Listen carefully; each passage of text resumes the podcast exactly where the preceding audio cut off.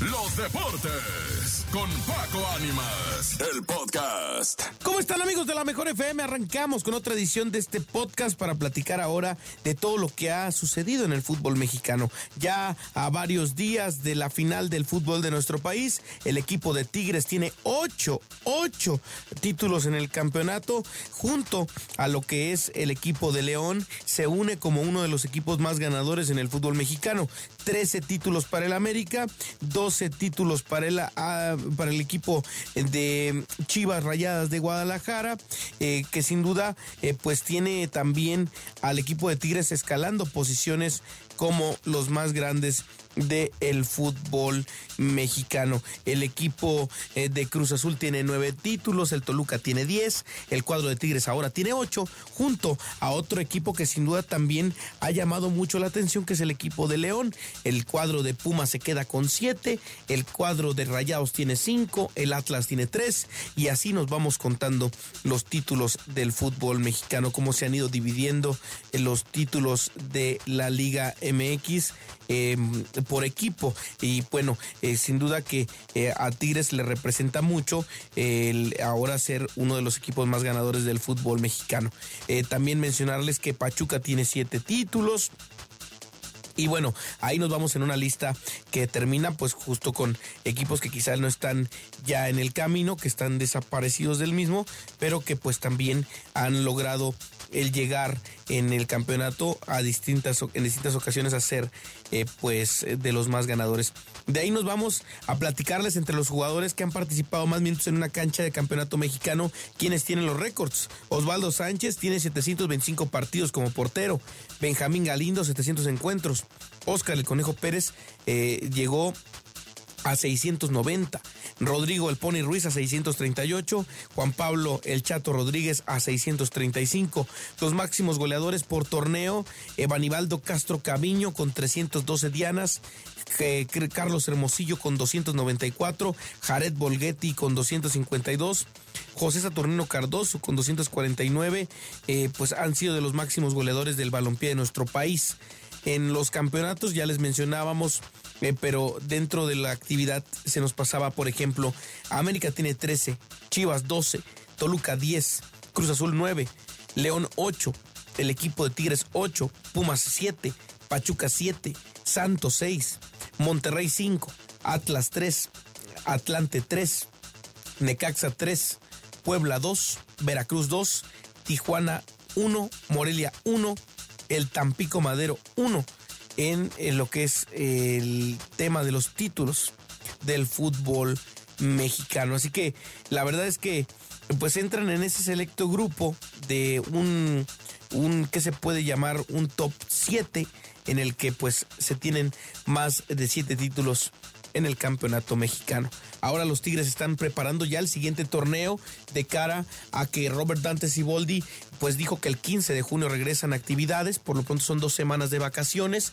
y eh, estarán preparando el siguiente torneo para buscar la novena estrella, dijo Córdoba, después de la final. En el caso de Chivas, ahora se empieza a especular que podrían ir por Carlitos Vela, quien ha despertado el interés del Guadalajara y quien además ha dicho que no se niega a ser parte de un proyecto en el fútbol mexicano. Así que el ver al hijo pródigo regresar a casa cuando nunca pudo incluso debutar, jugó únicamente fuerzas básicas. Recordemos que muy joven se fue al Arsenal de Inglaterra y después anduvo por el Salamanca, por el Real Sociedad, anduvo eh, jugando en distintos equipos, luego vino al fútbol de la Major League Soccer y lo ha hecho muy bien.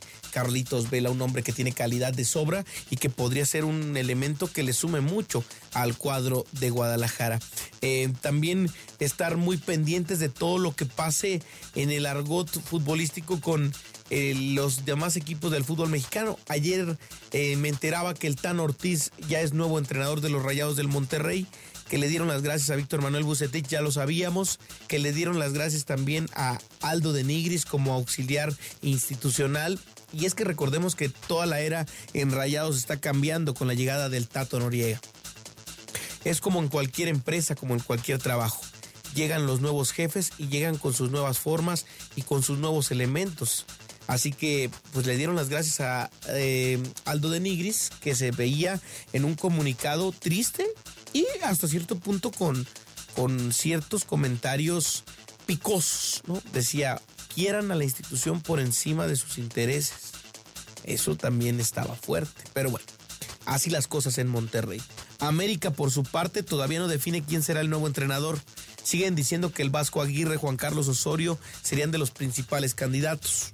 No hay todavía nada definido con América, aunque también se especula que Kevin Álvarez ya sería nuevo elemento del cuadro de Coapa.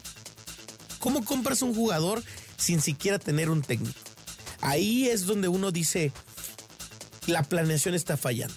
En el caso de Cruz Azul, el equipo del Tuca todavía no hace oficial la llegada de ningún elemento tras la salida del histórico Cata Domínguez y la muy probable salida de Jesús Corona.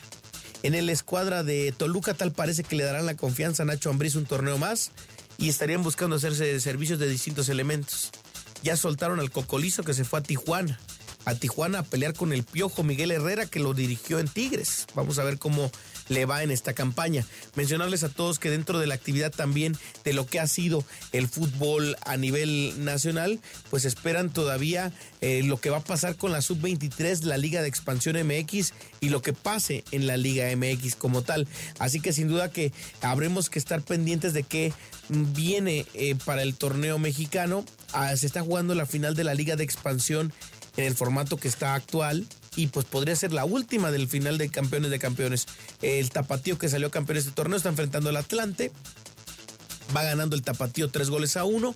El partido es el sábado 3 de junio cuando el Atlante trate de darle la vuelta a este marcador. Así que esto pasa en la liga de expansión con la espera de la llegada de la sub-23 que podría cambiar todo. Y en la liga MX femenil pues se viene todavía la gran final del fútbol mexicano entre América y Pachuca, primero en la cancha de las Tuzas que derrotaron al Monterrey 1 por 0, anotación de Viridiana Salazar de último minuto y las dejaron eliminadas, y el América que arrolló a Tigres en dos partidos. Le ganó 1 por 0 la ida con gol de Alison González y la vuelta con gol de Casandra Cuevas. Dejar en ceros a Tigres no es nada, pero nada sencillo.